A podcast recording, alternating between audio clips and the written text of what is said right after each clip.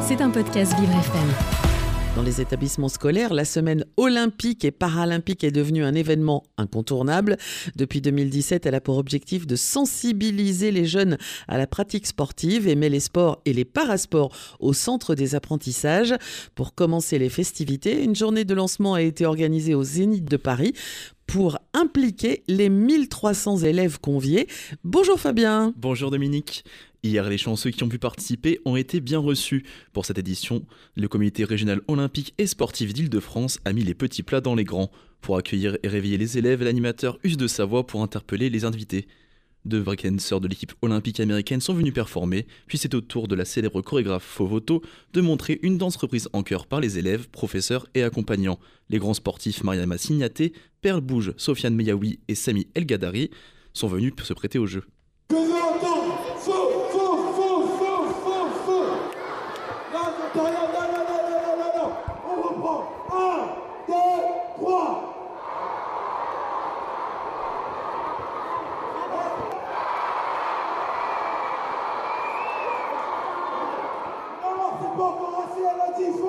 Encore une fois 3, 2, 1 On là On les applaudit Voilà Une fois la cérémonie terminée, les muscles échauffés et les enfants surexcités, c'est l'heure pour ces derniers d'aller se dépenser. Foot, rugby, athlétisme, mais aussi boccia, basket fauteuil et autres parasports sont au programme. Chaque classe passe 30 minutes par atelier pour en découvrir un maximum les élèves du lycée Gabriel Fauré à Choisy sont venus essayer le para laser run, un mélange de relais et de tir sportif en fauteuil roulant. Mais en fait là il n'y aura pas la portée. Il faut vraiment que tu t'approches. Ensuite tu lèves un peu la gâchette. Ça, ici.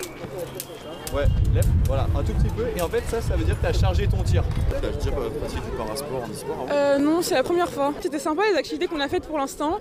J'attends de voir le reste, mais pour l'instant c'est bien et le mouvement il est bien.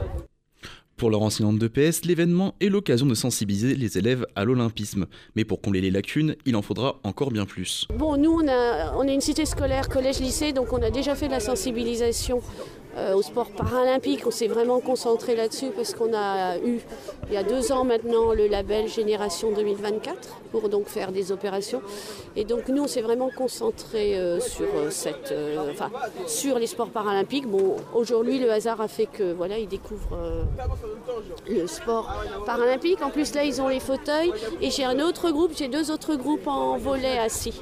Donc c'est bien. Enfin, moi, je suis contente qu'ils aient les activités paralympiques vont découvrir. L'inclusion, elle se fait dans la classe. Quand il y a l'élève qui est sur cette grande opération, je ne sais pas, eux, ils vont être sensibilisés au sport paralympique, oui. Mais l'inclusion par rapport à un élève en situation euh, de handicap, ça se fait vraiment dans la classe. Parce que je le sais, moi j'étais professeur ressources jusqu'à l'an dernier. C'est la classe. Voilà. Ben moi, je les fais venir pour qu'ils voient autre chose, qu'ils sortent, qu'ils découvrent des choses. J'ai fait beaucoup d'opérations euh, en tant que professeur de PS. Je pense que c'est important qu'ils viennent voir. Euh, voilà. Et en plus, 2024, les Jeux Olympiques à Paris, c'est quand même exceptionnel. Quand j'ai fait un brainstorming sur l'art du cirque, sur les Jeux Olympiques, j'étais un peu effrayée par euh, les non-réponses, on va dire. Donc j'espère que ça va les faire un petit peu bouger. C'était un podcast Vivre FM. Si vous avez apprécié ce programme, n'hésitez pas à vous abonner.